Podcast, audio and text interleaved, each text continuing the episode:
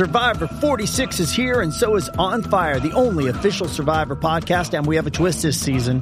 The winner of Survivor 45, Dee Valladares, will be joining us every week. We're going behind the scenes of the biggest moments, the how and the why things happen, and the strategy and analysis you can only get from someone like me, a Survivor winner. Listen to On Fire, the official Survivor podcast, wherever you get your podcast. Ich liebe meinen Partner, aber ich habe nie Lust auf Sex. Mhm. Ist das ein Trennungsgrund? Mhm. Ganz spannend, weil da sind wir wirklich genau bei dem Thema, warum hatte ich früher Sex mit dem? Ja? Und ist das Bedürfnis jetzt befriedigt? Hot Girl Energy is over. Wir wollen real sein. Willkommen zum Real Girl Energy Podcast. Dein Ort für Inspiration, Wachstum und die Entdeckung der besten Version von dir selbst. Real Girl Energy. Das hier ist dein Safe Space. Kann ich euch versprechen, nach dieser Folge habt ihr definitiv besseren Sex. Und hallo und willkommen zu einer neuen Folge von dem Regal Energy Podcast. Ich hoffe, es geht euch gut. Ich bin heute mit Julia hier zusammen. Erstmal danke, dass du da bist. Ich freue mich so auf das Thema heute, denn es geht all about Sex, Orgasmen, Kommunikation und auch das Tabuthema Libidoverlust. Ähm, erstmal willkommen. Willst du ein bisschen was über dich erzählen, wer du bist, was du machst? Sehr gerne. Vielen Dank erstmal für die Einladung. Ich habe mich sehr gefreut, ähm, weil ich finde es immer cool, wenn man über das Thema spricht, weil es ja doch noch sehr tabuisiert ist. Ähm, genau, ja, ich bin Julia, ich bin Paar- und Sexualtherapeutin und Sexualpädagogin.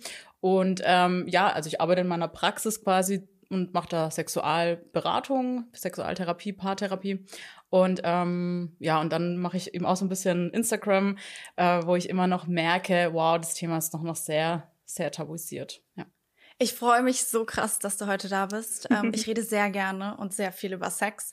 ähm, das ist eins meiner Lieblingsthemen, da kann man immer drüber sprechen. Deswegen freue ich mich, heute so ein bisschen Expertenmeinung dabei zu haben und vielleicht auch noch ein bisschen was zu lernen für, wie ich meinen Sex und alles andere ein bisschen besser gestalten kann. Eine Frage, die ich habe, weil ich finde, dein Job ist ja schon sehr besonders und es ist ja jetzt auch etwas, was nicht jeder machen würde. Wie bist du dazu gekommen, dass du Sextherapeutin geworden bist?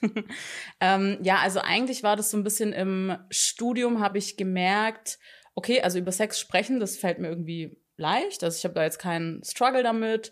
Ähm, und generell fand ich es einfach total spannend, auch so die Frage, warum finde ich jemanden attraktiv, warum finde ich jemand anziehend und jemand anderes eben nicht. Ne? Mhm. Und das fand ich irgendwie schon immer total spannend. Und eigentlich wollte ich schon immer irgendwie so Therapeutin werden. Und dass die zwei Themen sich dann getroffen haben, das war irgendwie so ein bisschen Zufall ähm, und vielleicht auch danke Universum, gute Fügung oder so. Also ich glaube ja an Schicksal und ich glaube, dass das alles so passieren musste, dass manche Sachen so passiert sind, dass es dann im Endeffekt so so ist, wie es ist. Denke ich auch. Mhm. Ich finde das nämlich eine ganz ganz spannende Kombi, gerade so ähm, das mit den, wenn man ein Couple ist als Paar, aber dann auch Sexleben ist ja so wichtig mhm. in Beziehungen. Ich habe da jetzt noch mal eine Frage. Glaubst du, dass eine gute Beziehung auch funktionieren kann, wenn man schlechten Sex hat? Ja und nein. Die Frage ist ja, was ist schlechter Sex? Ne? Ähm, mhm. Ähm, also schlechter Sex bedeutet ja erstmal, dass man sich vielleicht nicht so gut fühlt beim Sex mhm. und das mhm. kann man auf jeden Fall ändern. Deswegen würde ich sagen, es ist eine Chance für mehr oder andere Perspektiven in der Paarbeziehung. Ähm, und dann ist halt immer die Frage, wo ist der Fokus? Aber funktionieren kann erstmal alles. Okay, dann komme ich jetzt zu meinem ersten Thema und jetzt geht's all about Orgasmen. Lieblingsthema. Ist es wirklich so kompliziert? Nein. ich habe gerade überlegt, ob noch was kommt, aber nein. Also die Antwort ist eigentlich sehr kurz erstmal, aber dann braucht es ein bisschen mehr Erklärung. Also ich höre das total häufig, boah, Frauen sind ja viel komplizierter und es ist ja viel komplizierter, eine Frau zum Orgasmus zu bringen. Und dann muss ich sagen, Bullshit. Echt? genau, also es hat natürlich schon einen Grund, warum wir das sagen, aber mhm. es hat mhm. eben damit was zu tun, wie wir auch Sex lernen, also mhm. wie wir mhm. lernen, was ähm, Sex ist, wie Sex funktioniert, äh, wie der Orgasmus funktioniert und Frauen sind da nicht komplizierter. Es ist eben anders wie beim Penis. Ja. Und das lernen wir eben nicht, ja. Mhm. Und ähm, wenn man das aber weiß, dann kann man einen Orgasmus trainieren, man kann den ähm, lernen und man kann einfach Orgasmen trainieren, sozusagen, ja. Das neue Workout, Orgasmen trainieren, Leute, ihr habt's gehört. Definitiv. Und, ähm, und ich finde auch, dass wir da öfter drüber sprechen müssen, weil natürlich ist ein Orgasmus nicht immer Sinn oder das Ziel von Sex, ja. Aber wenn ich einen Orgasmus möchte, dann sollte ich wissen, wie es funktioniert. Ja. Das finde ich wichtig. Mhm, da reden wir später nochmal noch mal ein bisschen genauer, wie man das so herausfindet. Ich zum Beispiel bin schon ein Overthinker. Also in eigentlich jeder Lebenssituation. Äh, ich denke viel und ich denke schnell und dann komme ich voll aus dem Konzept. Mhm. Deswegen muss ich sagen, es fällt es mir schon schwer, immer loszulassen. Also wenn ich das alleine mache oder mir selber mache, dann ist es auf jeden Fall viel einfacher, als wenn jemand anderes so die übernimmt. Mhm. So. Ähm, ich frage mich dann immer so ein bisschen, wie, wie kann ich dann da loslassen? Weil ich sau oft, ich weiß, also ich glaube, viele Frauen sind so, sau oft denke ich dann beim Sex so darüber nach, ah ja, was wollte ich eigentlich nochmal bei DM kaufen? Mhm. So meine Abschwingtücher und mein Micellenwasser. Nee, das Micellenwasser brauche ich eigentlich aus der Apotheke. Ah ja, nee, ich bin ja hier gerade mit meinem Partner mhm. und wir sind ja hier gerade am Machen und am Tun und mhm. man kommt voll aus dem, aus dem Rad raus. Ja. Hast du so einen Tipp oder vielleicht ein paar mehr Tipps, wie man, ja, ja, also erstmal wieder mehr so richtig so dabei ist? Sorry, ja. Also erstmal ist total wichtig, was du ansprichst, weil ich glaube wirklich, dass das ganz viele Frauen kennen. So dieses, ähm, ne, ich bin im Kopf statt in meiner Lust. Ich ähm, über, überdenke etwas oder denke über etwas nach. Und erstmal wäre eine Frage ganz spannend, was gibt dir dieses Denken? Also warum tust du das? Und in der Regel ist es so, dass uns das Kontrolle gibt. Ja, es gibt uns Kontrolle und dann ist das Gegen, der Gegenpol dazu ist ja loslassen. Und da ist halt die Frage, wovor hast du Angst beim Loslassen? Ja.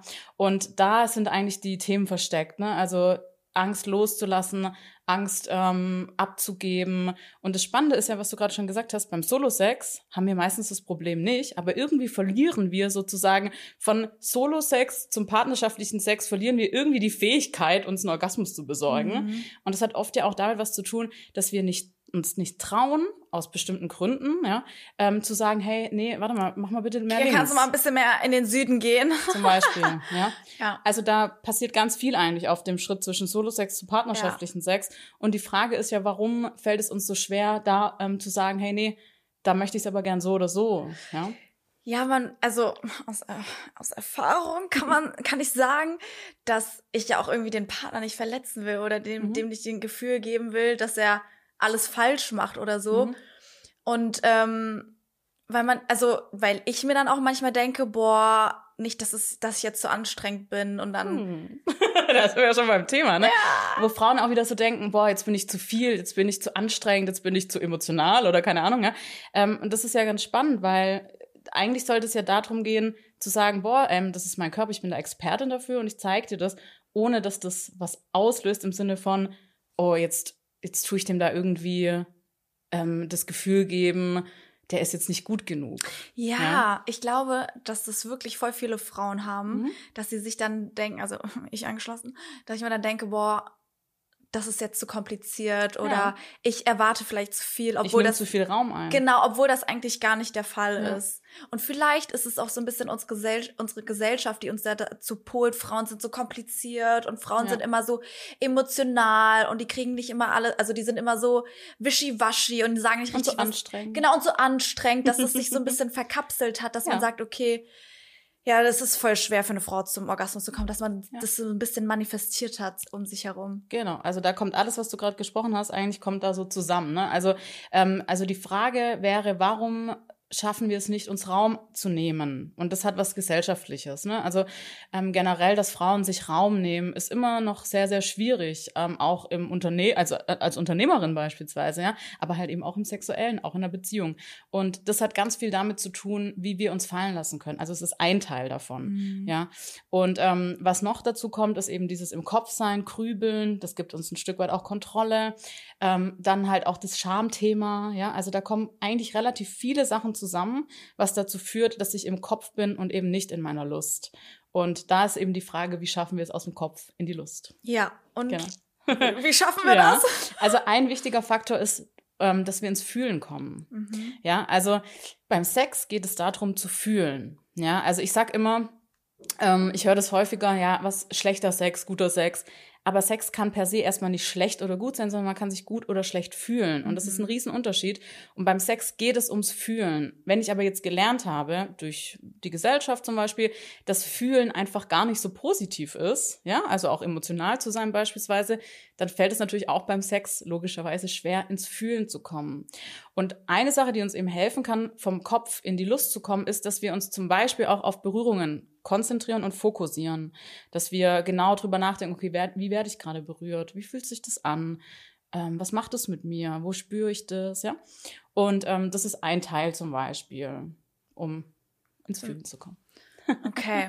Ja, ich, ich, bei mir ist es so, wenn ich stressige Situationen habe, mhm. also entweder habe ich dann viel Sex, um den Stress mhm. abzubauen, mhm. oder ich bin dann im Geschehen und dann denke ich an so viele verschiedene Sachen, dass ich dann voll aus dem Konzept bin und mich dann auch selber so unter Druck setze, boah, du bist gar nicht da.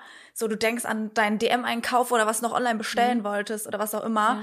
Ja. Ähm, boah, jetzt kannst du auch gleich lassen. Ja, und das ist ganz spannend, weil was du sagst, es ähm, ist häufig anders, ob ich jetzt Single bin oder in einer Beziehung. Mhm. Ja, und dann kommt noch hinzu, dass ähm, wir hören ja auch immer wieder, boah, die ist so gestresst, die sollte jetzt aber mal wieder Sex haben, was ja super abwertend ist. Boah. Ja, und ja. was aber auch impliziert ist, dass Stress du bist gestresst, dann hab Sex. Aber wenn wir Stress haben, ist unser ganzes System eigentlich gar nicht in der Lage dazu, Lust zu empfinden. Ja, überhaupt uns fallen lassen zu können. Wenn wir gestresst sind, dann haben wir Angst, Panik oder was auch mhm. immer oder sind halt eben extrem gestresst.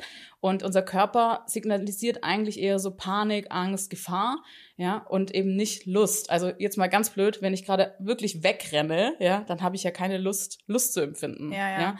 Und das ist es eigentlich so ein bisschen schon relativ simpel jetzt mal runtergebrochen. Und jetzt ist es so, dass die meisten Menschen in Beziehungen eben da unterschiedlich sind. Ne? Bin ich in stressigen Situationen eher so, dass ich sage, boah, nee, ey, ich möchte jetzt eigentlich am liebsten gar nicht berührt werden. Oder ist es so, ich habe Sex, um mich zu entspannen. Ja? Und häufig ist das nochmal ein Unterschied, ob ich Single bin oder Bezie in einer Beziehung bin, weil es gibt unterschiedliche Gründe, warum ich Sex habe. Ja, also ähm, Menschen, die Single sind, haben häufig aus anderen Gründen Sex, wie Menschen, die in Beziehungen sind. Was wären das für Gründe? Als Single oder Beziehung? Beides. also kann ja jeder für sich auch mal drüber nachdenken, warum hat man eigentlich Sex? Und viele Menschen haben eben Sex, um auch zu gefallen. Mhm. Ja, um zu gefallen, um sich um Menschen zu binden. Mhm. Ja? Und das ist erstmal überhaupt nicht schlimm. Ja? Das ist erstmal auch menschlich, weil wir alle wollen Bindung haben. Ja? Und ähm, das ändert sich aber in einer Beziehung häufig, ja. Und jetzt kommen wir schon ein bisschen zu dem Thema, warum habe ich vielleicht manchmal auch keine Lust, wenn ich zum Beispiel Sex habe am Anfang von einer Beziehung, um jemand an mich zu binden, und in einer Beziehung habe ich den ja aber schon an mich gebunden, dann gibt es keinen Grund mehr für Sex. Mhm. Das ist jetzt auch sehr einfach runtergebrochen, ne? Mhm. Aber so könnte man so erstmal mhm. erklären auch. Und deswegen ist total wichtig, dass jeder für sich auch mal prüft, warum habe ich eigentlich Sex? Ja. Ja, warum habe ich eigentlich Sex? Hm. Ja, also ich verstehe es auf jeden Fall, als ich in einer Beziehung war, da hatte ich auf jeden Fall auch aus anderen Gründen Sex, mhm. als wenn man jetzt Single ist. Ja. Ähm, ich hatte das irgendwie so, dass ich das Gefühl bekommen habe, aber da habe ich später auch noch mal ein paar Fragen zu, dass wenn man Sex mit seinem Partner hat, also wirklich mit dem man in einer Beziehung ist, da verbindet man sich ja über so viele verschiedene Ebenen, mhm. dass man sich ja dann noch mal so ein bisschen mehr connected fühlt zu der mhm. Person. Und ich mhm. glaube, gerade so in Langzeitbeziehungen hat man manchmal das Gefühl, man driftet so ein bisschen apart, ja. dass dann das Sex auch so eine große Rolle spielt, dass man sich vielleicht wieder so ein bisschen annähert. Ähm, es ist aber dann schon so, dass nicht so viele Frauen wirklich zum Orgasmus ja. kommen. Ähm, würdest du denn sagen, dass das trotzdem generell normal ist? Also es, ich würde es, ich würde die Frage so beantworten, ja, es ist normal, weil wir es einfach nicht gelernt haben, wie es geht, aber es, aus meiner Sicht sollte es nicht normal sein. Mhm. Ähm, weil ich finde, wir sollten ähm, einfach viel mehr noch über die Anatomie lernen. Voll. Ja, also mhm. das ist zum Beispiel in, in der in meinem Bio-Unterricht, das mhm. ist saukrass gewesen, weil damals, als ich Sexualkunde hatte, war ich in der zweiten Klasse, mhm. weil ähm, beim Elternabend haben die das irgendwie besprochen und so und bla bla bla. Ich weiß auch nicht mal genau, wieso das war. Auf jeden Fall hatten wir in der zweiten Klasse das erste Mal Sexualkunde und das war schon krass, weil alle anderen hatten so in der vierten Klasse Sexualkunde. Mhm. Und da hat man ja so gelernt, so dass die Klitoris ähm, dieses kleine Ding da oben ist, aber dann, als ich älter wurde, habe ja. ich gemerkt, boah, das geht ja so richtig tief weit runter, wie so ein Eisberg. Ja. Und das wusste ja keiner.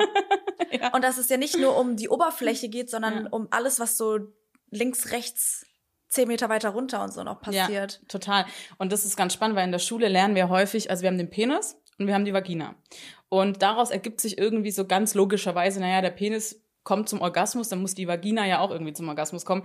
Ist aber halt nicht so, sondern die Klitoris kommt eben zum Orgasmus und der Penis. Das heißt, Penis und Klitoris sind Gegenstücke und eben nicht Penis und Vagina. Ja. Ja. Und das ist halt eine ganz wichtige Information, die man halt natürlich braucht, um zu wissen, wie klappt es mit dem Orgasmus. Also sagst du eigentlich, dass es keinen vaginalen Orgasmus gibt in dem Sinne? Ja, also da ist es ist schwierig. Ähm, da streiten sich ja alle sehr drüber, wie das da genau funktioniert. Aber man kann sagen, der die Klitoris ist für den Orgasmus zuständig. Und beim Mann zum Beispiel unterscheiden wir ja auch nicht in Orgasmen. Ja, also das ist der Orgasmus, der ist der, der ist besser, der ist schlechter.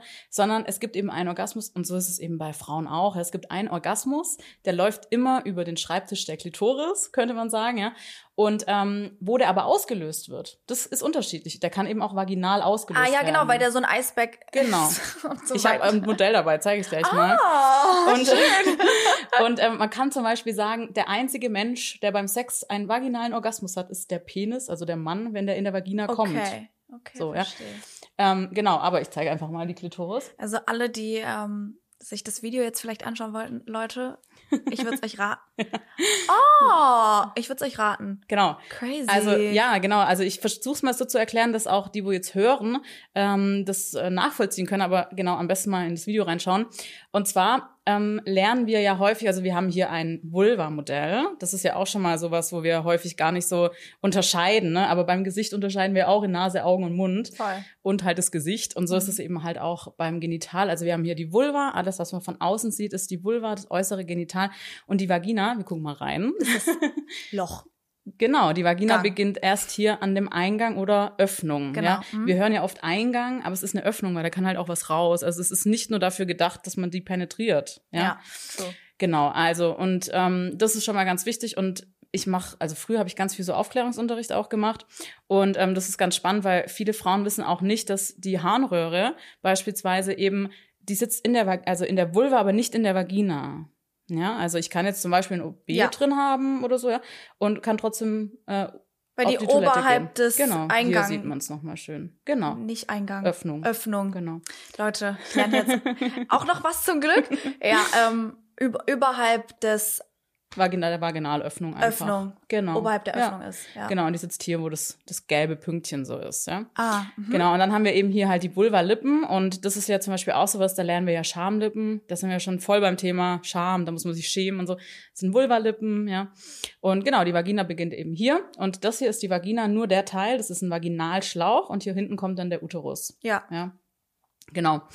Und ähm, ja, und jetzt zu Klitoris. Wir haben hier oben so das Pünktchen, Erbse, ähm, was gibt's noch so für Bezeichnungen? Ne? Also kleiner Punkt, äh, Knubbel, Kitzler. Kitzler ist auch schön, finde ich auch mal toll, ja.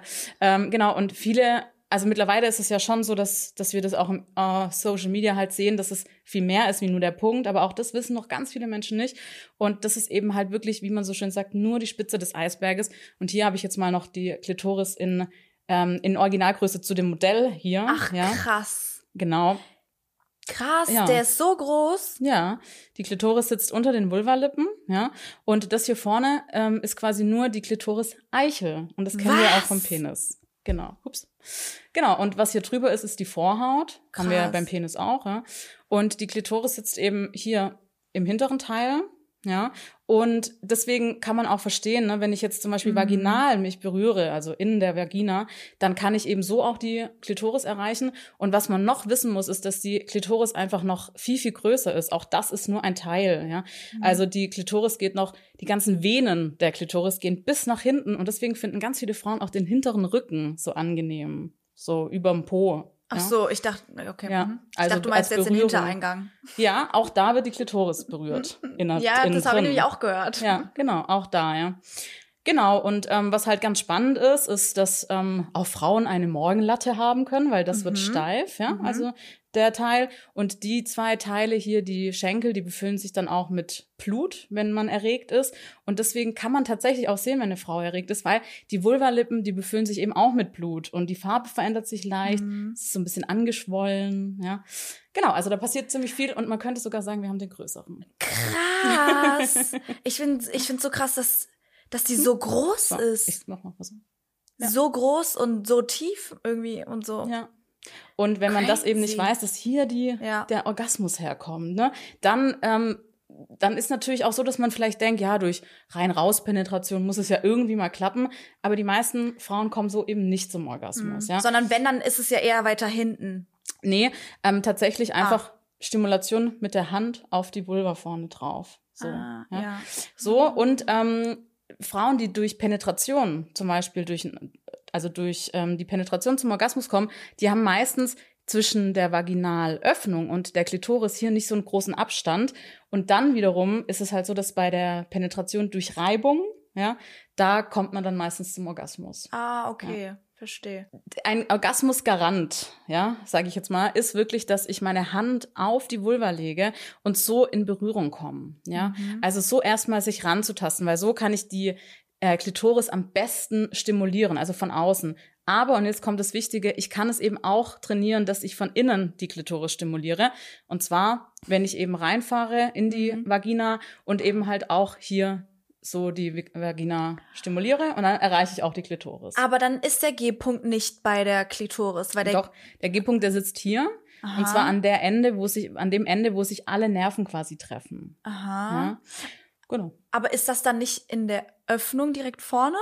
Ähm, also wenn man in die Vagina reinfasst und diese Komm-her-Bewegung macht. Ja. Ja. Mhm. Und die, der G-Punkt ist ja eigentlich. weiß. der G-Punkt ist ja eigentlich auch so ein bisschen ein Mythos, ja. Ja. Mhm. weil es ist kein Punkt, es ist eine Fläche. Und ganz viele Frauen finden das auch nicht so angenehm. Also wenn ihr jetzt denkt, what the fuck, ist normal, ja. Also nicht alle Frauen finden das gut, diese Berührung. Weil das sich dann anfühlt, als würde man pinkeln. Ja, und das hat Ja. damit was zu tun, dass hier oben die Blase sitzt. Mhm. Ja, also die erreiche ich da eben genau. Also ich habe noch ein anderes Modell, da sieht man es ein bisschen besser. Jetzt kann es sein, es rumst einmal kurz, weil da die Sachen runterfallen. Ja. Ups. genau, hier sieht man es noch mal ein bisschen genauer. Wie geil ist das denn? Es glitzert. ja, genau. Ähm, und hier sieht man es noch mal ganz genau, ähm, dass die, die Harnröhre und die Vagina eben sich hier treffen. Und das hier ist quasi so dieser G-Punkt. Aber da muss man auch wirklich sagen, da ist die Forschung noch nicht so vorangeschritten, weil ähm, es gibt zum Beispiel Untersuchungen, die zeigen, dass diese G-Fläche bei Frauen manchmal auch links oder rechts oder unterhalb sitzt oder sogar wandert. Ja, ähm, Wandert? genau, dass die sich so wandert, also dass man nicht immer an der gleichen Diese- Stelle Ah, okay, okay. es Mhm. gut findet beispielsweise. Crazy. Und jetzt sind wir wirklich voll in der Anatomie drin, aber letztendlich sind hier hinten haben wir Drüsen, die hier vorne rund um die Vagina und um die Harnröhre enden und so kann man dann auch squirten. Ah, ja. Genau. Crazy. Also ich glaube, grundsätzlich müssen sich viel mehr Frauen mit sich selber mal beschäftigen Ja. und generell mh, vielleicht mal sich hinsetzen und mal einen Spiegel nehmen und mal ein bisschen gucken, Ja. wo ist hier eigentlich der Norden und der Osten und einfach mal so ein bisschen loslassen und so ein bisschen, Ja. ja, wie kann man nämlich denn von jemand, der einen nicht kennt, erwarten, Mhm. zu wissen, was ich mag, wenn man vielleicht selber noch gar nicht weiß, was man mag. Ja, und jetzt ist ja total wichtig, was du sagst, weil die meisten Männer wissen, haben es ja auch nicht gelernt, weißt du? Also wir Voll. lernen es ja auch in der Schule einfach leider nicht beim Anatomieunterricht, ja. Ähm, und genau, deswegen ist es super wichtig. Und Spiegel, das ist wirklich das A und O. Also traut euch wirklich, nehmt euch mal einen Spiegel in die Hand. Ich mache die Erfahrung, dass ganz viele Frauen Angst haben, sich Mhm. äh, die Vulva anzuschauen, einfach weil sie das Gefühl haben, die ist hässlich. Ja, Mhm. und auch das ist ja so krass, weil ähm, das ein Körperteil, ähm, was was ein tolles Körperteil ist. Und da haben ja aber viele so dieses Gefühl, die ist hässlich, die ist nicht schön. Woher kommt das, ja? Ähm, und das ist einfach nochmal was, das sind auch so Glaubenssätze, die wir einfach verändern dürfen, müssen und sollen. Und ähm, nochmal, wenn ihr auch das Gefühl habt, boah, meine Vulvalippen, die gucken so viel raus und so, ja, die meisten Vulvalippen gucken raus und es ist normal, dass die inneren auch eher nach außen schauen, Outies genannt, ja. Mhm. Es ist einfach normal und es gab sogar ähm, eine Studie, die gezeigt hat, jede Vulva ist unterschiedlich, anders und individuell und einzigartig. Ja, Mhm. genau. Ja, ich, ich finde es voll wichtig und ich finde es erschreckend, dass es in der Schule gar nicht thematisiert Ja. wird. Also ich fände es total sinnvoll, wenn man solche, du hast ja auch gesagt, du ma- machst auch solche, du hast mal so Kurse Mhm. gemacht, wenn man ja vielleicht so in jeder, ähm, vielleicht, wann macht man denn sowas sinnvollerweise? Ja, das ist nämlich ganz Achte spannend. Klasse? Ja, früher. Also es ist total interessant. Also ich habe das ja eine Zeit lang auch gemacht und ich habe das ähm, auch immer so empfunden, dass die LehrerInnen dann eher so voll ähm, den, den, die Notwendigkeit nicht da drin gesehen haben und ähm, dann hat einmal ein Mathelehrer zu mir gesagt, ja, also wie oft muss man das denn machen? Habe ich gesagt, naja, ist halt wie mit Mathe, ne? Einmal reicht nicht, ja? Also das muss ja was sein, was ich regelmäßig mache. Und für mich würde ein, Schulfach in dem Sinne auch eher so aussehen, dass man auch, weißt du, über Beziehungen spricht, über wie äh, kommuniziere ich denn zum Beispiel, wenn ich was auch nicht sexuell nicht möchte und mhm. so, ja? Also das wäre für mich so das Thema da drin. Oder einen Kurs anbieten. Genau, so, zum Beispiel. Keine Ahnung, was hatte ich früher? Äh, du meinst so ein, äh, so ein ja so ein äh, Nachmittagskurs. ja, genau. Was hatte Sex ich? Education. Dann. Ja, irgendwie sowas. genau. Ja, also ich sehe das auch leider so, dass da ganz viel in der Schule auch versäumt wird, aber äh, nicht weil jetzt LehrerInnen das nicht ähm, auf dem Schirm haben, sondern das, das liegt halt auch so an dem ganzen Schulsystem. Da müsste man viel mehr auch nochmal den Fokus verändern auf das, was ja. wichtig wäre. Und aber mittlerweile bilde ich auch LehrerInnen aus und ähm, mache da immer die Erfahrung, dass die super happy sind, wenn sie da einfach auch was lernen, weil im Studium lernen die das häufig auch nicht. Was würdest du sagen, ist die beste Sexposition für eine Frau? This episode is brought to you by Paramount Plus. Get in, loser! Mean Girls is now streaming on Paramount Plus. Join Katie Heron as she meets the plastics in Tina Fey's new twist on the modern classic. Get ready for more of the rumors, backstabbing, and jokes you loved from the original movie with some fetch surprises. Rated PG 13. Wear pink and head to ParamountPlus.com to try it free. Jetzt natürlich ganz wichtig, die beste Sexposition für was? Für einen Orgasmus, ja. Dann ist es wichtig, dass ich halt natürlich schaue, wie kann ich ähm, die Klitoris gut stimulieren, mhm. ja. Und ähm, hier möchte ich auch noch mal wirklich äh, sagen, Sextoys oder auch die eigene Hand während dem partnerschaftlichen Sex ist super wichtig, ja. Mhm. Ähm, also einfach auch in bestimmten Positionen kann der Penis eben nicht ähm, die Klitoris gut, die Klitoris gut stimulieren, ja. Und dann braucht es vielleicht noch mal eine Hand oder auch noch mal über zu überlegen, hey, ist Penetration wirklich jetzt gerade das, was wir wollen, ja? Mhm. Oder ist es halt wirklich, dass wir beide mit der Hand was machen, ja? Mhm. Also gute Sexpositionen für einen Orgasmus für Frauen sind immer die, wo eben die Klitoris mitstimuliert wird. Das könnte zum Beispiel auch die Reiterstellung sein, wenn ich so noch reibe auf dem mhm. Venushügel mit, ne? Dann kann ich gut das erreichen. Ähm, dann sind es eben auch Positionen wie zum Beispiel Doggy kann man da noch mal ganz gut rankommen, wenn man selber die Hand noch oder ein Toy noch rannimmt, mhm. ja.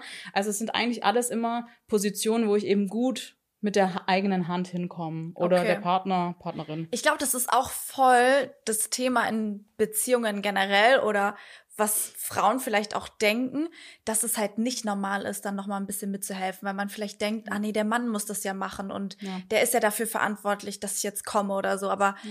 dass man eher so das Mindset rumschiftet und deswegen finde ich auch Social Media so toll und so wichtig, mhm. dass man da ähm, informiert wird mhm. und das Gefühl kriegt, ey, das ist voll normal, dass ja. man noch einen Vibrator benutzt oder paar andere Sachen, wenn's wenn wenn man das halt fühlt und nicht, dass es dann irgendwie kinky Stuff ist und irgendwie so verbotene Grauzone oder sowas. Ja, ähm, ja und auch kinky ist ja voll gut, so, weißt du, wenn jemand was findet, wo man sich gut fühlt und so.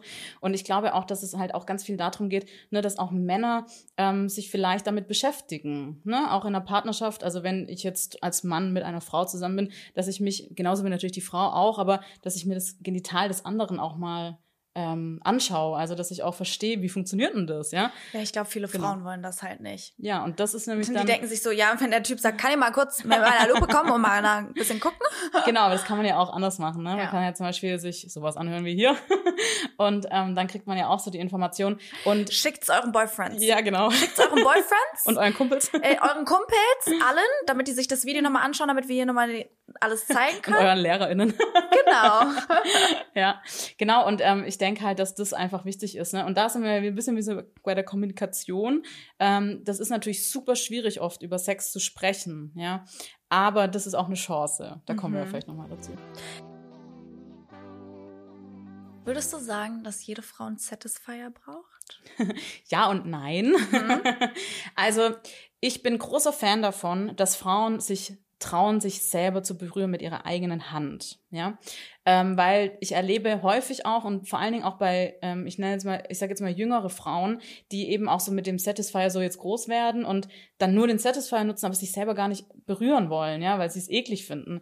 Und da würde ich natürlich sagen, hm, sehe ich kritisch, ja. Mhm. Ähm, aber ein Satisfier kann auch wirklich ganz aktuell sein. Und ich habe viele Klientinnen, die mit dem Satisfier das erste Mal einen Orgasmus hatten. Krass. Ja. Mhm. Und, ähm, und dann ist natürlich schon auch wichtig, dass ich dieses Wissen, wo ich dann bekommen habe durch den Satisfier, auch, ähm, ja, also auch umdeuten, also die Perspektive dann auch, wie schaffe ich es mit der Hand vielleicht, ja. Mhm. Und dass ich halt darüber Informationen bekomme, wie mein Genital funktioniert. Ähm, aber ja, alles ist gut und alles ist super. Ja. Ich finde es voll wichtig, ähm, nochmal zu betonen, dass nichts irgendwie unnormal ist und dass jeder seine eigene Beauty auch irgendwie mitbringt und dass man sich gar nicht schämen muss für wie man da unten aussieht oder wie was ist und so. Und ich denke mir halt auch immer, aber gut, das ist auch einfach so, wie ich denke. Und ich weiß, es ist einfacher gesagt als getan. Aber wenn ich nicht selber weiß, wie ich da unten aussehe, wenn ich mhm. nicht selber von mir überzeugt bin, wie kann ich das von jemand anderem erwarten? Also wenn ich mich selber nicht liebe, wie kann mich dann mhm. jemand anderes lieben? Ja. Und deswegen, genauso sehe ich das auch mit dem Intimwerden und generell sich selber anzuschauen. Und ich finde es auch wichtig, was du gesagt hast, ähm, mit dem Satisfier und den jungen Frauen, weil wenn man nur das gewöhnt ist, ja. dann ist es ja faktisch eigentlich gar nicht möglich, dass der Mann ähm, eine Frau mit der Hand zum Kommen bringen kann, weil man gar nicht weiß, wie sich das so anfühlt, wie sich das aufbaut und es ist ja auch ein Training. Also ja. es ist ja auch nicht so, dass du das mal hier zwei Sekunden machst und schon bist du gekommen und so, ja. sondern wenn man gerade von einem extremen Mechanismus kommt, mhm. ist ja ein Gerät zu was Manuellen, ja. da muss man sich dran gewöhnen. Ich hatte es so witzig, weil ich mit meiner Freundin letztens vor zwei Tagen darüber geredet habe. Ich finde es wie Autofahren. Ja. Ich finde, es mit der Hand zu machen, ist so wie manuell, mhm. eine Gangschaltung und alles Gerät ist so Automatik und man gewöhnt sich ne an das ja. an das an das Automatik und wenn man dann wieder in einem Schaltwagen sitzt, denkt man sich so, okay, ich muss jetzt noch mal kurz gucken, wo ist die Kupplung? Es gibt drei Pedale. wo ist die Bremse? Wo ist das Gas? Ah, okay, ich muss den Rückwärtsgang runterdrücken und so und genauso ist es ja auch wie du gesagt hast und ich glaube, Leute, ihr müsst mehr Zeit mit euch selber im Bett verbringen. ja, ist total wichtig, was du sagst, weil so funktioniert letztendlich auch Orgasmustraining oder Lusttraining, ja. Ähm, und das hat was damit zu tun, wie unsere Synapsen im Gehirn verknüpft sind, ja. Ich will jetzt nicht voll in die Gehirnforschung hier rein, aber ganz kurz nur, wir alle lernen ja ähm, bestimmte Dinge ähm, schon von klein auf, laufen beispielsweise, ja. Und man muss sich das so ein bisschen so vorstellen, dass ich ähm, eine große Wiese habe, über die laufe ich einmal drüber und dann habe ich so noch nicht mal einen Trampelpfad. Das Gras geht immer wieder hoch. Ja, aber je häufiger ich da drüber laufe, desto plattgedrückter wird es und desto mehr ähm, versteht mein Gehirn, was ich da tue und macht es irgendwann eben automatisch. Mhm. Und so ist es mit dem Sex auch und so ist es auch mit dem Orgasmus. Und je häufiger ich eben Dinge trainiere, desto mehr kann ich empfinden, desto mehr kann ich vielleicht lustvolles empfinden dabei. Und am Anfang kann sein, hey, keine Ahnung, ich berühre mich ab und zu und ich finde es halt nicht gut, ja. Aber mhm. je häufiger ich es tue, desto mehr Empfindungen bekomme das ich im ich halt Genital. Halt, das habe ich auch, sorry, dass ich unterbrochen habe. Alles gut. Sowas habe ich auch ganz oft im Freundeskreis gehört, mhm. wo dann Mädels dann oder Freundinnen gesagt haben, so, ey, das löst in mir halt nix aus. Ja. Und dann bin ich immer so, setz dir jetzt eine Stunde hin, irgendwann spürst du schon ja. was. Ich glaube, das ist eine Routine. Und ich ja. glaube, wenn man ähm, relativ spät anfängt, mhm. sich selber zu erforschen, weil meistens passiert das ja schon im sehr jungen Alter, mhm. dass man so erforscht und guckt, so wo ist was und so. Ja. Ähm, wenn man damit relativ spät anfängt, dann wird die Hemmung immer größer, weil man sich mhm. so denkt, okay, ich habe jetzt die letzten Jahre das schon nie gemacht, wieso sollte ich jetzt damit anfangen? Ja, und da nochmal wirklich, ihr seid nie zu alt und ihr seid auch äh, nie, es ist nie zu spät, ja. Also das finde ich so, super wichtig. Und ähm, genau, du sagst es schon, wenn ich nämlich als Kind mich erforsche, und das machen alle Kinder, und dann bekomme ich aber ständig gehört, das macht man nicht, da fasst man sich nicht an. Mhm. Das ist ungesund. Mhm. Das ist, ne, also wenn man solche Glaubenssätze dann schon ganz früh ähm, bekommt, reingesetzt bekommt, dann ist es natürlich super schwierig, das aufzulösen, weil natürlich baut sich auch die Scham immer mehr auf, ja. ja. Und ähm, so eine Wand kommt dann einfach genau, hoch und man genau. denkt sich so, okay, ich kann da nicht rüber. Mhm. Ja. Und deswegen vielleicht nochmal einen kleinen Tipp, also wie ihr anfangen könnt. Das ist ja auch immer die Frage, wie beginnt man das, das jetzt Richtig, so, ne? ja. Und anfangen kann man wirklich, indem man einfach mal auch die Vulva spürt. Indem man einfach mal, die meisten Frauen berühren ihre Vulva nie. Auch mhm. nicht beim auf Toilette, weil dann putzen sie sich vielleicht ab oder so und fertig, ja. Mhm. Aber wirklich auch mal bewusst die Vulva zu berühren und nicht im sexuellen Content, sondern äh, Kontext, aber eben halt regelmäßig, ne? Mhm. Wie wenn ich halt mich auch im Gesicht berühre und ähm, das einfach regelmäßig zu tun und dann kann man wirklich auch sagen, okay, ich beginne jetzt mal die die Vagina auch zu trainieren, indem ich beim Duschen vielleicht ganz kurz einmal einen Finger so ein bisschen reinmache und das kann ich immer länger machen und ähm, auch mal versuchen mit dem Muskel, ist ja ein Muskelschlauch, mal den Finger zu um ähm, greifen, Schließen. genau, zum Schließen. Und so kann ich immer mehr trainieren. Mhm. Ja, genau. Und dafür sind natürlich Sextoys auch wieder da. Fact oder Bullshit? Fühlen Männer sich bedroht von Sextoys im Bedroom? Ja und nein. Also es gibt auf jeden Fall viele Männer, die sich bedroht fühlen. Mhm. Ja. Und ich glaube, da ist auch wieder nochmal so diese gesellschaftliche äh, Thematik mit drin, wie funktioniert ein Orgasmus. Ja, weil Männer gehen davon aus, dass der Penis durch die Penetration den Orgasmus herbeiführen. Und wenn ich dann aber ein Sextoy nutze, dann habe ich es ja als Mann mit dem Penis nicht geschafft. Da müssen ja. wir euch halt leider enttäuschen, Leute. genau, also ich erlebe das schon immer wieder, dass sich Männer dadurch bedroht mhm. fühlen. Ich würde gern sagen nein, aber mhm. da sind wir auf jeden Fall noch nicht. Aber da müssen wir hin. ich glaube einfach, weil zu wenig Aufklärung da ja. ist und die sich dann halt denken, ja okay, ich habe das so in Filmen gesehen, ja. weil ich übrigens auch die absolut größte Fake-Sache finde, ist in Filmen, wenn die Sex haben und man sieht, dass sie kein Kondom benutzt haben und die dann da noch rumliegen und dann einschlafen. Ich denke mir so, sag mal, Nein, also ich finde, das, fängt ja, das fängt ja vorne, vorher schon an, ne? wenn, wenn die Frau das Laken bis hierher hat, kurz einmal rüberrutscht und sagt, sie ist gekommen. Ja? Und da muss man wirklich auch nochmal sagen, also ein Orgasmus darf auch einfach mal, das darf eine Weile dauern und viele Frauen brauchen auch eine Dreiviertelstunde, bis die Vagina sich ähm, entspannt hat, ja, bis ich mich fallen lassen kann. Und ähm, da sind wir auch ein bisschen bei dem Thema Orgasmus nicht einfordern, weil man einfach Angst hat, man nimmt zu viel Raum mhm. ein als Frau. Mhm. Ja. Wenn ich jetzt ein Sextoy mit ins Bett nehmen mhm. möchte mhm. und ich aber weiß, dass mein Partner nicht so Fan davon ist, wie sag ich dem das am besten, so dass mhm. er das auch nicht als Bedrohung ansieht und, und als komisch. Mhm. Wie, wie, was für einen Tipp würdest du geben? Ja, also ich glaube, ähm, ganz, ganz wichtig ist, dass man als Frau das nicht auf sich erstmal bezieht. Das ist auch nicht meine Aufgabe als Frau, dem Partner da jetzt ein gutes Gefühl zu geben. Das muss der Partner schon auch selber machen. Ja, er muss schon selber auch verstehen, hey, das ähm, fördert eigentlich unser gemeinsames Sexleben, wenn ich mich damit befasse, ja. Und ähm, zum Beispiel den Podcast mal wieder hinschicken oder so, ja. Ähm, und auch das Video noch dazu, damit man auch sieht, hey, wie funktioniert das eigentlich? Und da muss halt jeder Partner, jede Partnerin sich auch so ein bisschen selber dafür interessieren, hey, wie können wir das gut äh, in einer Beziehung gemeinsam auch machen? Aber ich weiß natürlich, in der Realität ist es schwieriger. Deswegen ist so ein guter Gesprächseinstieg immer zu sagen, hey, ähm, ich habe was gesehen und würde es gerne mal ausprobieren oder zu sagen, hey, ähm, ich habe was rausgefunden über mich, das würde ich dir gerne erzählen. Ja? Also so in die Richtung zu gehen dann. Ähm, ja, wo man so sein eigenes Wissen teilt. Und ich denke mir dann halt auch immer so, dein Partner muss, will ja auch das Beste eigentlich, also im besten Fall das Beste für dich. Genau. Und wenn du sagst, ja, ich glaube, das würde mir gut tun, wäre er mega asozial, wenn er sagen würde, nö. genau, da könnte man andere denken, Fragen stellen. Ja, willst du vielleicht gehen? genau. Da ist die Tür. Ich würde jetzt mal zu einem wichtigen Thema kommen und das ist nicht nur beim Sex, es ist nicht nur in Beziehungen, es ist nicht nur in Partnerschaften, im Job, Kommunikation. Ja. Eines meiner Lieblingsthemen kann ich, ähm, brauche ich auch viele Tipps, muss ich sagen, weil generell fällt es mir nicht so einfach, so richtig rüberzubringen, was ich eigentlich sagen möchte. Ich glaube, dass Scham und Druck der größte Punkt ist, wieso Leute schlechten Sex haben. Mhm. Ja, also ähm, Scham ist auf jeden Fall ein ganz, ganz großes Thema. Also Scham über den eigenen Körper, aber auch Scham darüber, zu sagen, was man gut findet, wie man berührt mhm. werden möchte, ähm, oder Scham darüber, überhaupt die Vorstellung, ich habe gerade Sex. Ja, also das ist ja für viele auch schon schambesetzt. Ja, äh, viele Frauen erzählen mir dann auch so, ich denke dann immer so, was ist, wenn mich jetzt andere sehen würden? Mhm. So, ja.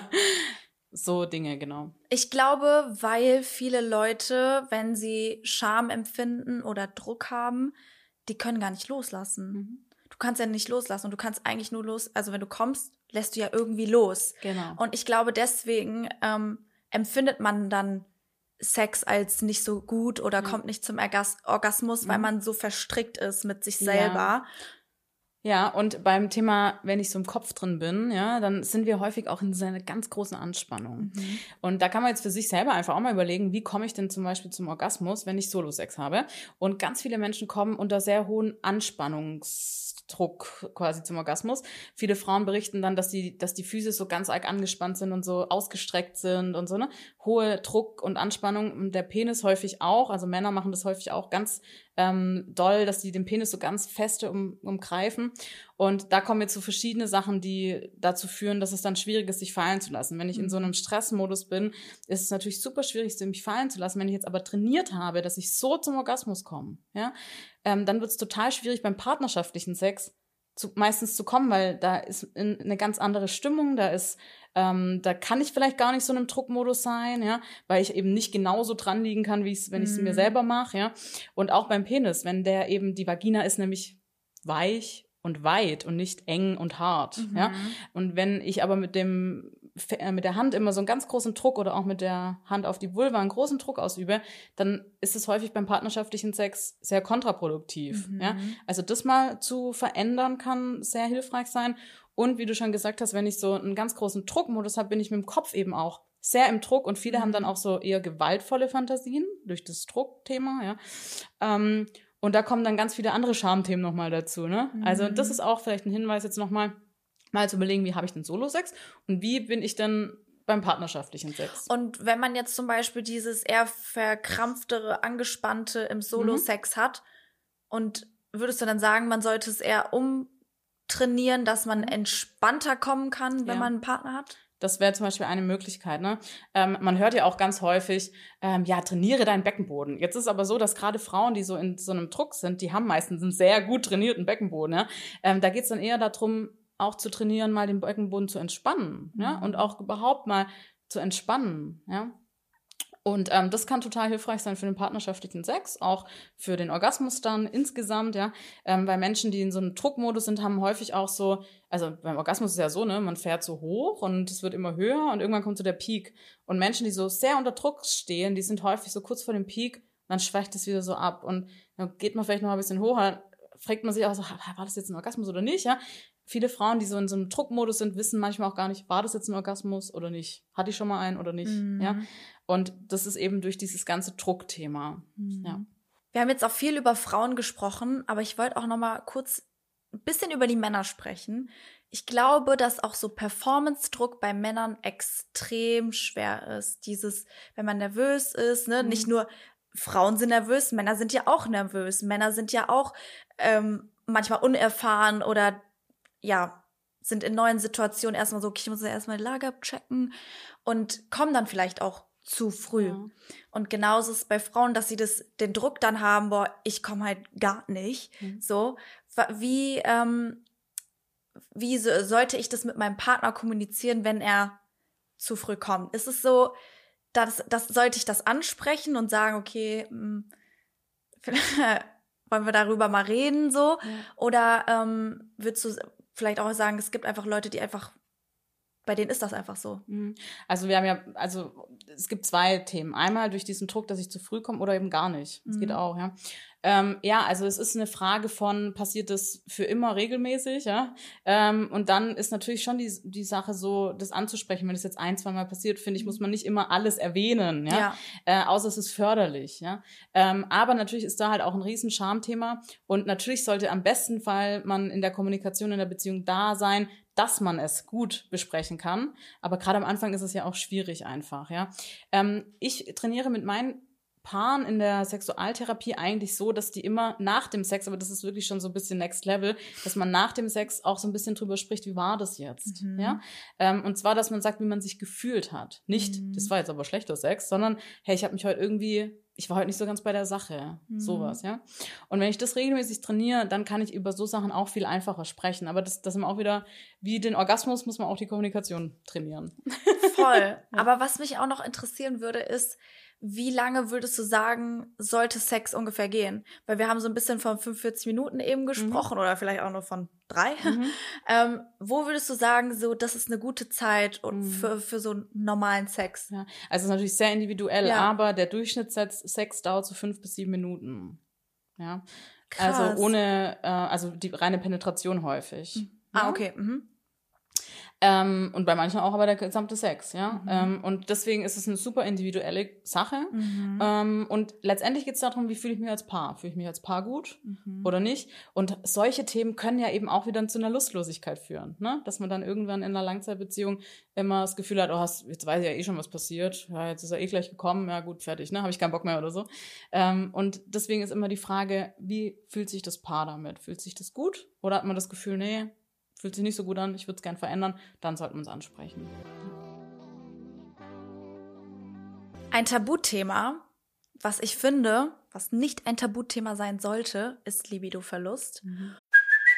Hey, it's Kaylee Cuoco for Priceline. Ready to go to your happy place for a happy price? Well, why didn't you say so? Just download the Priceline app right now and save up to 60% on hotels. So, whether it's Cousin Kevin's Kazoo concert in Kansas City, go Kevin, or Becky's Bachelorette Bash in Bermuda, you never have to miss a trip ever again. So, download the Priceline app today. Your savings are waiting. Go to your happy place for a happy price. Go to your happy price, Priceline. Und ich habe, äh, wann war das? Boah, letztes Jahr irgendwann mal, gegen Ende oder so. Ah, ja, genau. So letztes Quartal, letzte, letztes Jahr, habe ich mich mehr mit dem Thema auseinandergesetzt, weil ich das Gefühl hatte, dass ich Libido-Verlust habe. Und ich habe mir dann auch Kapseln gekauft, die ich ähm, regelmäßig dann benutzt habe. Ich hatte auch mit, mein, mit meinem Arzt darüber gesprochen und so, weil ich nicht so richtig greifen konnte, woher so diese Lustlosigkeit kommt. Jetzt rückblickend bin ich da ein bisschen, weiß ich ein bisschen mehr, was da schiefgelaufen ist, aber in dem Moment hat sich das total, ja, man hat keine Kontrolle, man weiß nicht so wirklich, was passiert und man weiß auch nicht, mit wem man darüber reden soll, weil man ist ja jung, man ist Anfang 20, man ist in einer langjährigen Beziehung, so, warum hast du keinen Bock? Ja. Und ähm, ich habe mir da so viel Druck gemacht, weil kaum Leute darüber gesprochen haben und ich mich dann auch so gefragt habe, okay, wie kann ich denn meine Libido wieder zum Leben erwecken? Ähm, ich hatte dann damals auch mit einem Frauenarzt darüber gesprochen, der hat mir keine richtige Antwort gegeben. Hm, Ja, also das Thema Lustlosigkeit ist ein ganz großes Thema, vor allen Dingen natürlich in Langzeitbeziehungen, aber auch so, ja. Und ähm, ich verrate es jetzt einfach, ich schreibe im Nove also ich schreibe gerade an einem Buch über genau dieses Thema, kommt erst im November. Ähm, aber da gebe ich wirklich ganz viele Tipps, wie man das macht. Aber ich möchte so ein bisschen was dazu sagen, weil das ist wirklich so ein großes Tabuthema und ganz, ganz viele Menschen sind da auch ähm, hilflos, ja, weil man dann auch so denkt, Mist, eigentlich sollte das doch laufen, ja.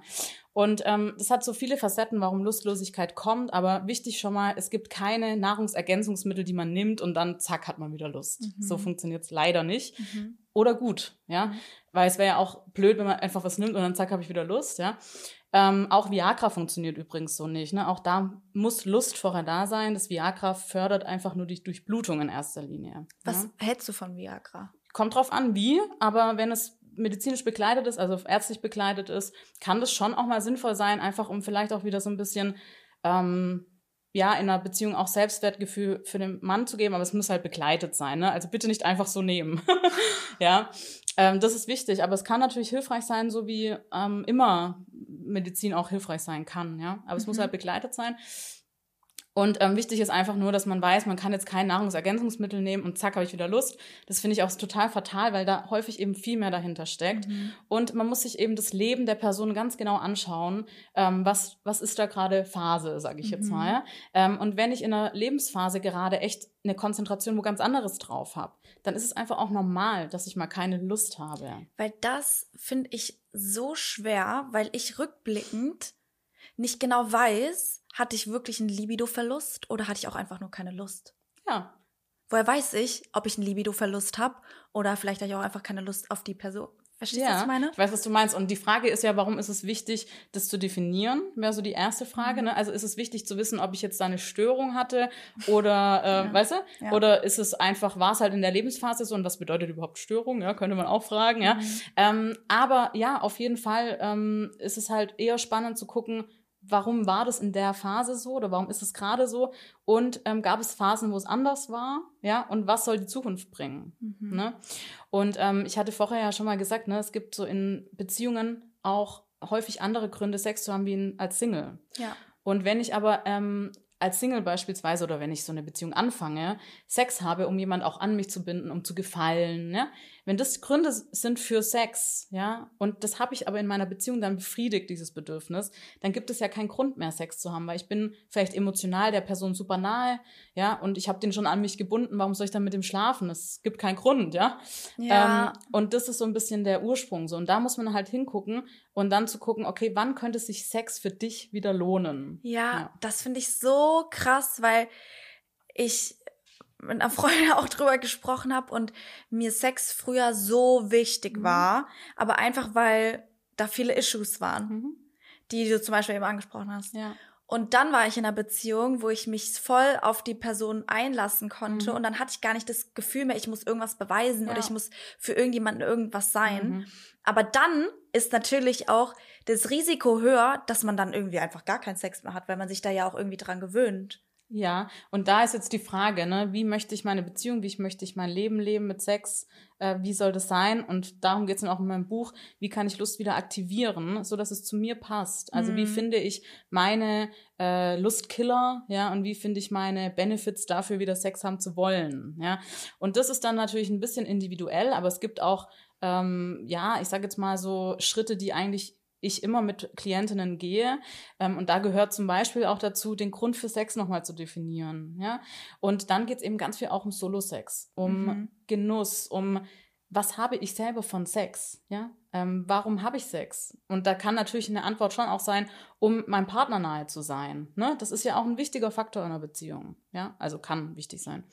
Ähm, aber es gibt eben auch einen eigenen eigenen Ansporn für Solo-Sex. Und deswegen rede ich zum Beispiel auch von Solo-Sex, weil Solo-Sex eben halt ja auch richtiger Sex ist, Mhm. ja, und nicht nur Penetration. Mhm. Und darum geht es so ein bisschen, dass man rausfindet, okay, ne, was finde ich gut beim Sex? Ähm, und zum Beispiel dann auch zu sagen, den Solo-Sex ist nicht nur fünf Minuten oder drei Minuten, zack, gekommen, fertig, sondern auch mal zu gucken, okay, warum habe ich denn überhaupt Solo-Sex auch? Ja, was ist denn da Mhm. der Benefit davon?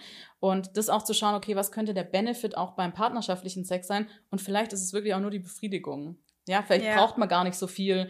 Also es darf natürlich auch mal mehr sein, ne? Oder soll auch mal mehr sein, aber es darf auch mal nur eine kurze Befriedigung sein, zum Mhm. Beispiel. Ja, genau. Sexflauten in Langzeitbeziehungen ist ja was Normales irgendwann.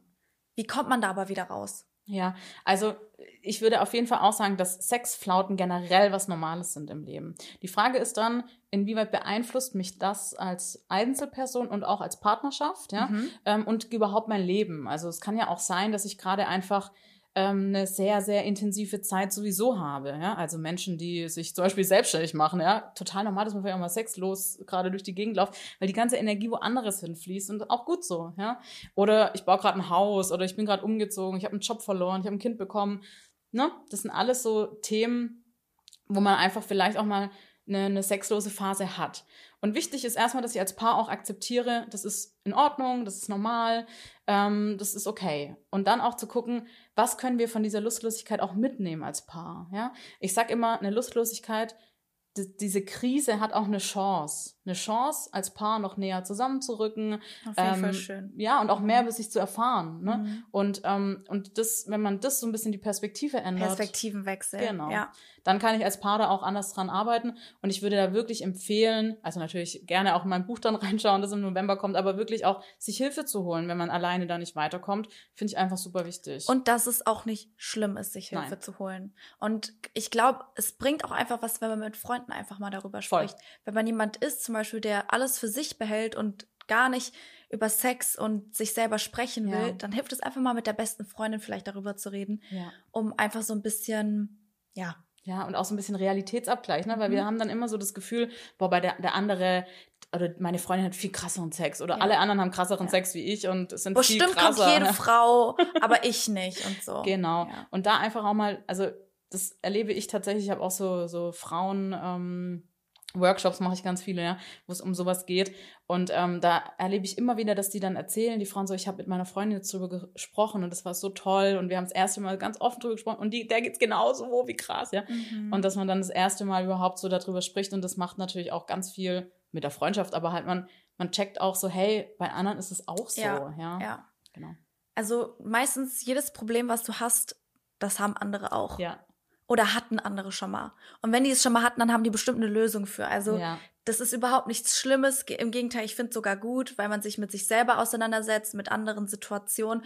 Und ähm, gerade auch die Community hat ganz viele Fragen gehabt. Und es gab eine Frage aus der Community, die mich auch sehr interessiert. Und zwar, ich liebe meinen Partner, aber ich habe nie Lust auf Sex. Ist das ein Trennungsgrund? Mhm. Ganz spannend, weil da sind wir wirklich genau bei dem Thema, warum hatte ich früher Sex mit dem? Ja? Und ist das Bedürfnis jetzt befriedigt? Ja? Also es könnte sein wirklich, dass man am Anfang eben Sex hatte, um den an sich zu binden, um zu zeigen, hey, guck mal, ich bin auch sexuell voll toll, weil Frauen lernen auch ganz früh schon, wir müssen sexuell verfügbar sein für den Partner, damit der auch bei uns bleibt, damit wir interessant bleiben, ja. Und wenn man aus diesen Gründen zum Beispiel Sex hat, ja, und, ähm, und dann in der Langzeitbeziehung braucht man das ja nicht mehr und auch emotional, also ich habe zum Beispiel viele Klientinnen, das könnte bei ihr vielleicht auch der Fall sein, dass man so total viel kuschelt eigentlich und sehr nahe sich ist, ja, nur keinen Sex mehr hat, ja. Und da muss man auch nochmal verstehen, was ist überhaupt Sexualität, ja. Und Sexualität ist ja viel mehr als jetzt nur die Penetration, sondern es bedeutet eben auch Nähe, gesehen werden, kuscheln, ähm, das alles ist auch Sexualität. Und im Prinzip könnte man sagen, die haben wahrscheinlich ganz viel Sexualität, nur halt keine Penetration. Ja? Und da muss man noch mal ein bisschen unterscheiden. Und da ist wirklich die Frage, was für Bedürfnisse sind schon befriedigt? Welche möchte ich noch befriedigen? Und dann ist so die Frage, um das zu lösen, zu schauen, okay, und was könnte jetzt wieder toll am Sex sein für uns als Paar oder für mich als individuelle Person? Vielleicht mal was Neues ausprobieren, vielleicht mal, keine Ahnung, ja, Dinge ausprobieren, darüber reden, vielleicht mal so ein Spiel spielen oder so. Ich glaube, voll viele denken dann halt so, oh nee, wir haben das jetzt schon immer so gemacht, wieso sollte ich irgendwas ändern? Ja. Auch wenn es mir jetzt nicht gefällt, aber wir sind dran gewöhnt und so. Ähm, Obwohl Routinesex auch nicht schlecht ist. Ne? Also Routinesex ist auch was ähm, Tolles für eine Beziehung, ja, weil man kennt sich, man weiß, was der andere mag und was ihm gefällt. Und ähm, was da vielleicht auch nochmal so die Perspektive wechseln kann, ich sage das immer zu Paaren, die zu mir kommen, die schon lange zu, in einer Beziehung sind und aber keinen Sex mehr haben, sage ich mal, ihr habt jetzt die Chance, euch nochmal ganz neu kennenzulernen. Ja, wie so Teenager ein bisschen, ja. Und das kann auch nochmal so einen neuen Schwung reinbringen. Und ähm, so Spiele oder so machen auf jeden Fall auch nochmal so ein, ein Tor auf zu, ich erkenne was Neues in meinem Partner und das gibt auch wieder so ein bisschen Spice. neues Feuer. Genau. Eine Sache, die ich super interessant finde, aber mich damit noch nicht besser auskenne, sind After Sex Blues. Mhm. Can you tell me more about it? ja, sehr gern. Also After Sex Blues bedeutet, dass man nach dem Sex traurig ist. Ja, also dass man so eine, also es muss nicht sein, dass man sofort jetzt irgendwie anfängt zu weinen, aber dass man so ein doofes Gefühl hat, kann auch nach dem Solo-Sex, beschreiben viele Frauen nach dem Solo-Sex, dass man sich so oh, irgendwie doof fühlt, irgendwie einsam, alleine, ja. Und ähm, das hat eben ganz viel damit zu tun, dass ähm, der Dopaminhaushalt wieder runterfährt, ja, also dass die Hormone abfallen, ähm, dass man eben nicht mehr in diesem Euphorischen ist, ja. Ähm, das könnte ein Grund sein. Dann gibt's auch die Möglichkeit, dass es diese Verbindung, die man gerade noch hatte, und jetzt fällt die weg, dass man dann so traurig wird, ja. Also im Prinzip könnte man sagen, es hat ganz viel mit Bindung und Nähe zu tun. Und ähm, genau, und das kann eben passieren. Und wichtig ist, dass man weiß, dass das passieren kann. Ja? Also wenn man das selber mal erlebt hat, ist es erstmal überhaupt nicht schlimm. Es kann passieren. Wenn das jetzt regelmäßig auftritt, dann kann man wirklich mal zu einer Sexualtherapeutin gehen, wenn man das ändern möchte. Spirituell habe ich das auch schon mal gehört, dass wenn man jetzt viele One-Night-Stands hat und sich danach halt immer schlecht fühlt, ist es ja dann irgendwie so, dass man beim Sex auch irgendwie Energien austauscht und wenn die Person sehr belastet ist oder viele Dinge mit sich rumträgt, dass es auch so ein bisschen dann auf mich sozusagen rüber geht. Ich würde es anders beantworten. Ich würde sagen, dass es vor allen Dingen um sehr viel Bindung und Nähe hier wieder geht. Und wenn ich jetzt zum Beispiel viele One-Night-Stands habe, ja, dann könnte das ein Thema aus Bindungs Issues sein, ja, also dass ich ähm, vielleicht ähm, kein Bindungsangebot von Mutter oder Vater im Kindesalter hatte und daraus entsteht so eine Leere und die versuche ich zu füllen. Und dann versuchen viele Menschen das mit Sex oder durch Sex zu füllen, weil man sich dann berührt, hebt, ja, gehalten werden, gesehen werden. Und wenn das jetzt aber jetzt als Beispiel eben ein Sex ist, wo ich vielleicht die andere Person nicht mal kenne, ja, also da entsteht eigentlich gar keine Bindung, keine Nähe, keine wirkliche Nähe, ja, Ja. dann kann es danach eben zu so einem zu so einer Traurigkeit führen, weil man dann ja spürt, hey, okay, eigentlich war das jetzt gerade nicht das, was ich gebraucht hätte. Ja. ja. Und dann kann das eben sehr gut passieren. Und ich erlebe das ganz häufig in der Beratung, dass das viele Frauen tun, ja, auch Männer. Ähm, und dass dann zum Beispiel auch ein sehr risikobehaftetes Verhalten eigentlich entstehen kann, sexuelles Verhalten, Mhm. wie zum Beispiel viele One-Night-Stands mit fremden Menschen ohne Verhütung auf Alkohol oder Drogen, wie auch immer, ja. Mhm. Und das kann natürlich schon auch eben zu einer Depression letztendlich führen, also diese Traurigkeit. Okay. Ja. Also wenn man das empfindet, dann unbedingt mal psychotherapeutische Hilfe ähm, in Anspruch nehmen, vielleicht parallel eben eine Sexualberatung. Ähm, wir hören das häufig gerade zur Zeit immer so unter Daddy-Issues auch, ja, Mhm. wo man auch nochmal ganz klar sagen muss, das Problem liegt nicht bei den Frauen, sondern bei dem fehlenden Bindungsangebot väterlicherseits Mhm. oder elterlicherseits. Und After Sex Highs? Gibt's auch, ja. Mhm. Also man kann natürlich auch nicht traurig sein, sondern extrem gute Gefühle haben nach dem Sex. Ja, weil ich hatte das nämlich irgendwie so, dass es ja auch so aus wie Versöhnungsex gibt, ne? Und dass wenn man sich gestritten hat, dann hat man Sex und danach hat man die Person irgendwie wieder lieb. Mhm.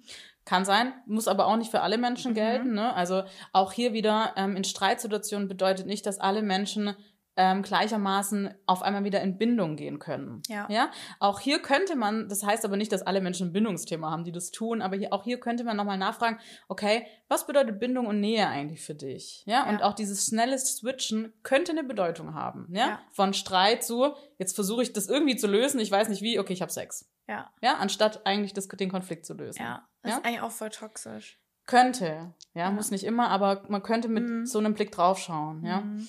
Ähm, und von dem her ist immer so ein bisschen sehr individuell, aber auch da spielen natürlich viele Hormone eine Rolle und auch das Thema Bindung, Verbindung, Nähe, Distanz. Ja.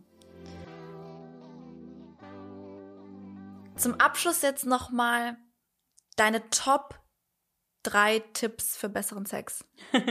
Also meine Top 3 sind definitiv Kommunikation, A und O. ja. Dann rauszufinden, was man selber möchte, wie man seine eigenen Lustpunkte, sage ich immer, ja, seine eigenen Lustpunkte finden und dann auch wirklich das Geschlechtsteil des Gegenübers mal kennenlernen oder je nachdem, mit was für einem Geschlechtsteil ich gerne Sex habe, ja. Ähm, genau, also da noch mal mehr zu erfahren, auch nicht nur über mich selber, sondern eben auch über, über mein Gegenüber und auch wirklich die Kommunikation, da vielleicht noch ein Satz dazu, dass ich auch immer nochmal mich erkundige, hey, gefällt dir das eigentlich, was wir hier machen? Ja, also Konsens, dass wir drüber sprechen, ist es gut so, sollen wir weitermachen und wie war es für dich?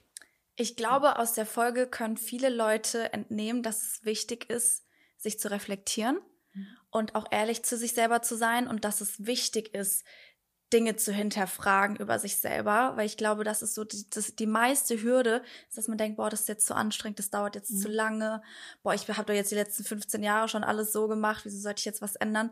Aber sie, wirklich die Zeit mit sich selber mal zu nutzen und zu erkunden, wie kann ich da noch das beste Potenzial aus mir selber, aus der Beziehung, aus dem Sex noch mal rausholen. Deswegen hoffe ich da draußen, dass ihr was mitgenommen habt. Danke nochmal, Julia, dass du heute da warst. Danke dir. Vielleicht machen wir noch mal eine äh, weitere Folge. Wir werden es sehen. Ihr müsst, äh, ihr müsst gespannt bleiben. Und ich würde mich freuen, wenn ihr uns auf allen Plattformen bewertet, also den Podcast, und wenn ihr auf Instagram und TikTok aktiv seid. Und wir sehen und hören uns in der nächsten Folge.